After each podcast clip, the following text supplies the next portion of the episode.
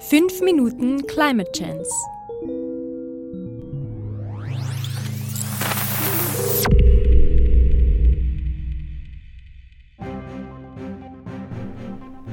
Folge 41. Der Klimabericht.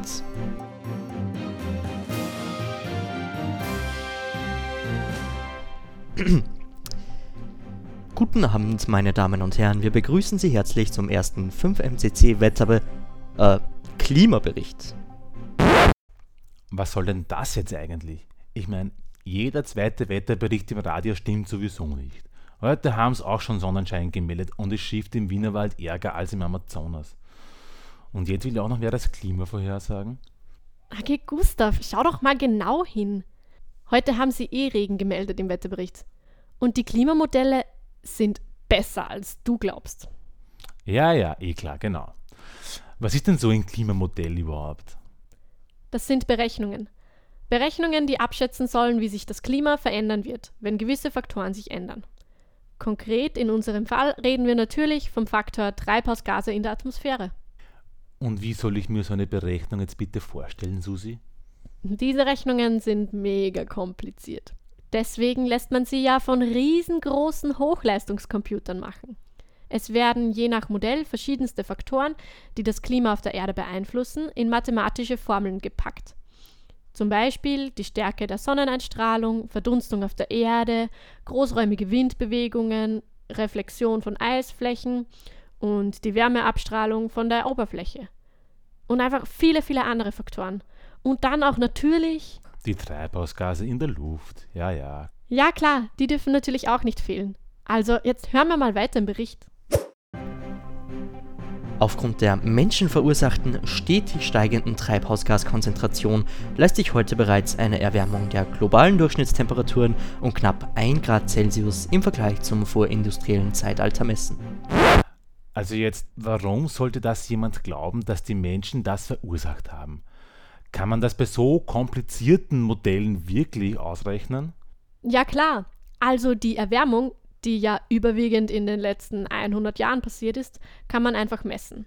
Aber nur Modelle, die die menschlichen Einflussfaktoren mit einbeziehen, schaffen es, diese Erwärmung auch realistisch zu erklären. Also jetzt bitte hören wir mal weiter.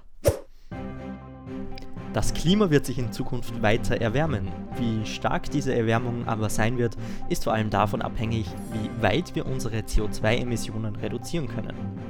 Wissenschaftlerinnen und Wissenschaftler warnen, dass eine massive Reduktion im kommenden Jahrzehnt von ausgesprochen großer Wichtigkeit ist. Okay, so, jetzt aber ehrlich. Das nächste Jahrzehnt ist entscheidend. Das scheint mir jetzt aber schon ein bisschen spekulativ. Ich meine, da gibt es jetzt tausende Klimawissenschaftlerinnen, die da Berechnungen machen und die kommen doch fix auch zu anderen Ergebnissen, oder? Ja, ja, du hast schon recht. Alle Modelle haben Fehler. Aber weißt du, was die schlauen WissenschaftlerInnen machen, um die zu berücksichtigen? Die nehmen einfach sehr viele verschiedene Modelle, rechnen alle mehrmals durch, immer mit leicht variierenden Ausgangswerten und sehen dann nach, was im Mittel rauskommt. Die verschiedenen einzelnen Fehler gleichen sich so dann mathematisch aus. Und wenn das nichts hilft, also wenn die Modelle auf kein einstimmiges Resultat kommen, dann werden die Unsicherheiten auch mitkommuniziert. Das macht zum Beispiel der IPCC, den kennst du schon, den Weltklimarat. Er fasst unendlich viel Wissen über die Klimaerwärmung in Reporten zusammen.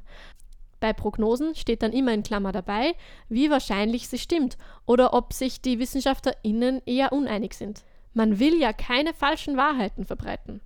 Hört sich ja schon so an, als ob die KlimamodelliererInnen wissenschaftlich redlich arbeiten würden.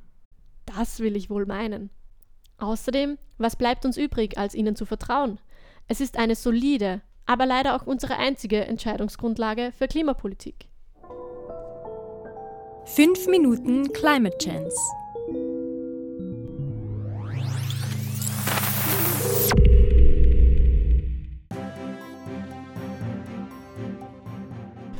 Redaktion Balduin Landl, gesprochen von Franziska Herbst, Balduin Landl und Martin Meerwalds.